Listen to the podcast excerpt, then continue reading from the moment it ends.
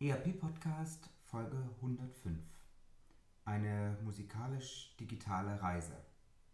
In dieser Folge nehme ich Sie mit auf meine Reise in der vergangenen Woche, die musikalisch beginnt und digital endet. Viel Vergnügen mit meinen Geschichten.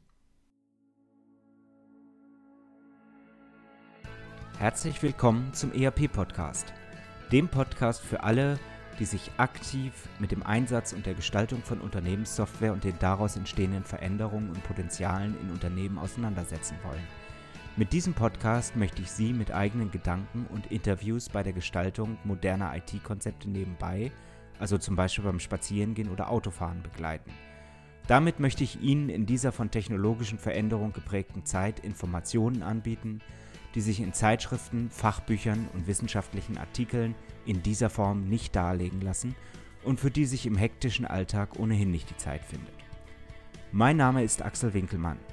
Ich bin Professor für Betriebswirtschaftslehre und Wirtschaftsinformatik an der Universität Würzburg. Ja, liebe Zuhörer, herzlich willkommen zurück zum ERP-Podcast.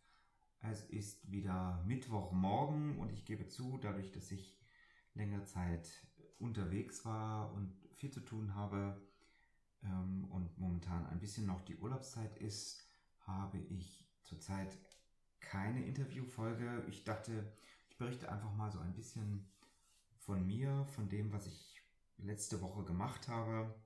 Ich muss jetzt ein paar Tage zurückspringen, weil diese Folge nehme ich natürlich nicht Mittwochmorgen auf, sondern sie entsteht gerade am Wochenende. Also ich war kurz zuvor zu einer Keynote. Ich bin relativ häufig in letzter Zeit eingeladen zu Keynotes bei vielen, vielen unterschiedlichen Firmen. Ich mache das sehr, sehr gerne. Mir macht das unheimlich viel Spaß. Ich komme mit sehr interessanten Menschen zusammen und ich glaube, ich habe auch viele interessante Einblicke in die Digitalisierung geben können. Ich berichte nicht über jede ähm, Keynote, über jede Veranstaltung. Ähm, ich möchte da auch keinen besonders herausheben. Meistens ist es auch so, dass ich Podcast-Folgen vorproduziert habe, sodass der zeitliche Zusammenhang gar nicht mehr gegeben ist, da sich um diese Keynote ein paar Geschichten spinnen, erwähne ich sie doch hier. Ich bin nach Reda Wiedenbrück gefahren zur Firma Cobus Concept ich habe eine fantastische Veranstaltung dort erleben können, möchte mich bei dem tollen Team der Kobus ganz, ganz herzlich bedanken. Fantastische Mitarbeiter, tolle Kunden des Unternehmens, langjährig, hochinteressiert. Ich habe viele spannende Diskussionen gehabt. Ja, und habe auch selber viele Sachen gelernt dabei. Wie das so ist bei mir, ich nutze solche Fahrten natürlich möglichst produktiv, denn äh, der Arbeitstag ist ohnehin schon lang und ich versuche alles so produktiv wie möglich zu machen. Das heißt, normalerweise fahre ich eigentlich mit der Bahn. In dem Falle ähm, habe ich ein paar Abstecher gemacht und dadurch bin ich, weil das auch zeitlich nicht viel ausgemacht hätte, äh, mit dem Auto gefahren. Ich nutze das dann immer produktiv, das heißt die Strecke auf der A7 habe ich damit verbracht, ein Kapitel für ein neues Buch zu diktieren. Ich schreibe mir dann eigentlich immer vorher die Stichpunkte äh, zu dem Kapitel auf und dann ist das relativ intensiv während so einer Fahrt, dass ich dann auch tatsächlich ein paar Stunden über Inhalte eines Kapitels nachdenke, die ich mir vorher schon mal so vorstrukturiert habe. Also das war auf der A7 äh, recht produktiv und ich habe dann kurz bevor ich ähm, zu meinem ersten Abstecher abgebogen bin, das Kapitel beendet und konnte gerade so kurz vor dem Harz ähm, ein Telefonat annehmen, was auch verabredet war. Es war ein längeres Telefonat und mein erster Abstecher führte mich nach Bad Harzburg und äh, auf dem Weg dahin, also gerade von der A7 runter durch, das, äh, durch die Berge, habe ich festgestellt, dass Digitalisierung in Deutschland in einigen Bereichen wirklich, wirklich, wirklich ein Riesenproblem ist. Ich habe ganz lange Strecken warten müssen, um überhaupt wieder einen Handyempfang zu bekommen. Das ist nicht nur ein Problem wegen des Telefonierens. Ein Unternehmer sagte mir dann, ja, er bleibt dann immer stehen, wenn er mit Kunden telefoniert, weil er weiß, dass auf seiner Nachhausestrecke 100 Kilometer, dass es da x Funklöcher gibt und kurz vorher bleibt er dann immer stehen. Wenn er mit Mitarbeitern redet, wäre es nicht ganz so schlimm, aber bei Kunden kann man sich das nicht erlauben. Ähm, es gibt ja auch dieses berühmte Ministerzitat, dass er schon gar nicht mehr mit seinen Kollegen aus dem Ausland aus dem Auto telefoniert.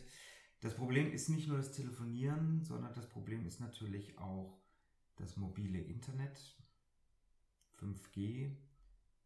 Jetzt kann man sagen, bald kommt ja das Satelliteninternet, dann ist das nicht ganz so schlimm. Ich glaube, das ist noch viel schlimmer, weil das Satelliteninternet, was dann die ganze Welt umspannt, alles ist außer aus deutschem Hause. So, Wer mich ein bisschen kennt, weiß, ähm, dass ich aus so ein bisschen in, in meine familiäre Unternehmergeschichte gerne zurückblicke, dass ich die auch gerne für Vorträge nehme. Wer etwas neuer in diesem Podcast ist, mag sich gerne mal die 40 oder die 81, wie immer in den Shownotes verlinkt, äh, anhören. Also meine Vorfahren waren Klavierbauer, große Fabrik in Braunschweig und in Bad Harzburg, damals noch Harzburg, hatte ähm, die Grand Dame des äh, Winkelmann-Clans ein Landhaus gebaut, das Landhaus Winkelmann. Und ich war immer neugierig, weil ich alte Tagebucheinträge kenne, dieses Haus einmal zu sehen, was 1912 auf der grünen Wiese gebaut wurde. Heute ist es mittlerweile voll innerhalb des Ortes. Und es gibt so zwei Anekdoten, die ich Ihnen vom Hause nicht vorenthalten möchte.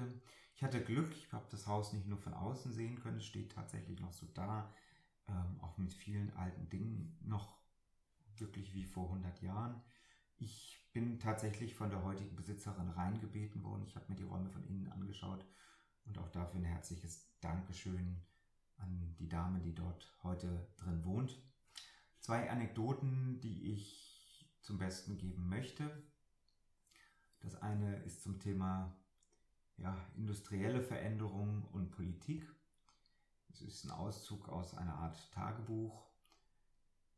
Der herzöglich braunschweigische Minister bekommt ein Telefon im Landhaus Winkelmann. Während des Krieges, ich glaube es war im Jahre 1915 oder 1916, wurde das Landhaus an einen Minister aus Braunschweig vermietet auf sechs oder acht Wochen. Bis zu diesem Zeitpunkt gab es im Landhaus Winkelmann noch kein elektrisches Licht und kein Telefon. Nun verschwanden die Petroleumlampen und die Kerzenleuchten. Elektrisches Licht 1915 flammte auf. Ein Telefon wurde angelegt, damit der Herr Minister mit seinem Ministerium in Braunschweig in steter Verbindung war. Die Freude des Telefons war nicht lange. Als der Herr Minister Bad Harzburg verließ, war der Apparat auch wieder fort. Das elektrische Licht ist geblieben. Zwar mit oft sehr lichtschwachen Glühlampen, aber es war da im ganzen Haus vom Keller bis zum Boden. Der gute Minister. Ja, also das ist die eine Geschichte, die mich an dieses Haus erinnert. Und das zweite ist ähm, die Veränderung der Geschäftsmodelle vom Klavierbau hin zu den Automaten, das Grammophon vor allen Dingen, Musik in aller Munde. Auch hier ein Auszug Grammophon auf der Veranda. Sonnenwetter. Rudolf spielt die neuesten Platten. Erzieherin mit 20 Mädchen kommt vorbei, bleiben stehen und lauschen. Es erschallt noch eine, noch eine Platte. Erzieherin wird nervös, will nach Hause schimpft. 20 lustige Mädchen, noch eine, noch eine. Lustig und fidel wird auf der Straße und im Garten vor der Veranda getanzt. Erzieherin schimpft. Die 20 hören nicht, sie tanzen. Verliebte Blicke, Winke, Winke, Schluss. Auf und Abbruch. Fini. Winken, winken und Handküsschen, wir kommen wieder. Es soll in dem Pensionat einen großen Krach gegeben haben, wie die jungen Damen später erzählten. Schön war es aber doch. Musik war Trumpf. Ja, und das hat dann natürlich auch irgendwann das Ende des Klavierbaus eingeläutet, später abgelöst durch die digitale Technologie. Von Bad Harzburg bin ich dann weitergefahren nach Hannover. Ich habe schon lange einen Kontakt zu einem älteren Klavierbauer und ähm, er hat mir dann am Mittwoch ein altes Tafelklavier von meinen Vorfahren verkauft. Es müsste so aus den Jahren Ende 48, 49 sein. Es ist vermutlich entstanden in den Revolutionswirren 48, 49. Auf dem Plate steht noch Zeiter aus London und Winkelmann aus Braunschweig. 1851 sind sie dann als Teilhaber gemeinsam in die Produktion in Braunschweig eingestiegen. Ja, und das Besondere, es trägt die Nummer 490 und ist damit weitaus das älteste Instrument, was ich überhaupt kenne. Die 702 steht in Braunschweig im Museum. Und wir haben am Freitag dazu herzlichen Dank auch an meine Mitarbeiter, weil es auch sehr, sehr, sehr schwer ist. Wir haben das Ganze dann in mein Büro gehievt. Das ist, wie gesagt, ein Tafelklavier, kein Standklavier, wie man es heute gewohnt ist, also ein Vorläufer. Es hat tatsächlich noch einen fantastischen Klang, wie man vielleicht im Hintergrund hören kann. Es ist natürlich nicht gestimmt, es muss saniert werden, ähm, aber es ist faszinierend zu sehen, wie gut damals schon der Stand der Technik vorindustriell war und wie viel die Leute damals schon davon verstanden haben. Ja, und wenn man weiß, dass das vorindustriell produziert worden ist, ich habe Produktivzahlen aus dem letzten Jahrhundert von 1902 bis 1982. In der Zeit ist um den Faktor 15 Personal, weniger personalintensiv produziert worden. Das heißt, man hat weniger Personal gebraucht, man hat schneller produziert. Und das ist etwas, was uns natürlich durch die Digitalisierung immer weiter vorantreibt. So, und dann bin ich äh, mit diesem Tafelklavier hinten im Turan weitergefahren nach Reda Wiedenbrück. Das war eine etwas beengte Fahrt. Ich hatte einen sehr netten Empfang, eine tolle Veranstaltung bei der Firma Cobus Concept, wie gesagt. Ähm, ich habe dann am Donnerstagmorgen meine Keynote über Digitalisierung am Beispiel einiger Branchen und was wir daraus auch für das Verhalten in unserer Branche in Bezug auf Automatisierung, Vernetzung, ähm, Betreibergeschäftsmodelle lernen können. Wie gesagt, ich schreibe gerade ein neues Buch. Ähm, vielleicht habe ich ja noch ein paar Autofahrten in den nächsten Wochen, dann kann ich noch ein paar Kapitel angehen. Schauen wir mal. Ähm, es war auf jeden Fall auch eine angeregte Diskussion äh, drumherum, viele nette Kunden, potenzielle Kunden, ein paar Fragen, ist es wirklich so kompliziert, ein ERP einzuführen? Antwort, es kommt drauf an.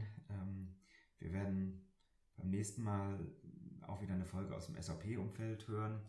Ich glaube, es kann schon sehr kompliziert und sehr komplex sein, muss gar nicht am ERP-Hersteller liegen. Es ist einfach der Materie geschuldet. Aber gerade bei kleinen Unternehmen, die vielleicht auch in ihrem Umfeld sehr homogen ist, kann es durchaus auch einfacher gehen. Und es gibt ja auch sehr viel einfachere ERP-Systeme als die großen Boliden. Und äh, insofern ist es kompliziert. Ein klares Jein. Das ist natürlich für gerade kleinere Unternehmen problematisch, die keine IT haben. Andererseits muss man sagen, Produktions- oder Produktivitätstechnologien sind immer Schritt für Schritt eingeführt worden in der Vergangenheit es besteht immer die Möglichkeit, Tag für Tag an seinen Prozessen und der Digitalisierung Unternehmen zu arbeiten. Ich habe auf der Veranstaltung mit einigen Podcast-Hörern gesprochen, worüber ich mich auch sehr, sehr gefreut habe. Ich habe sehr positives Feedback gekriegt.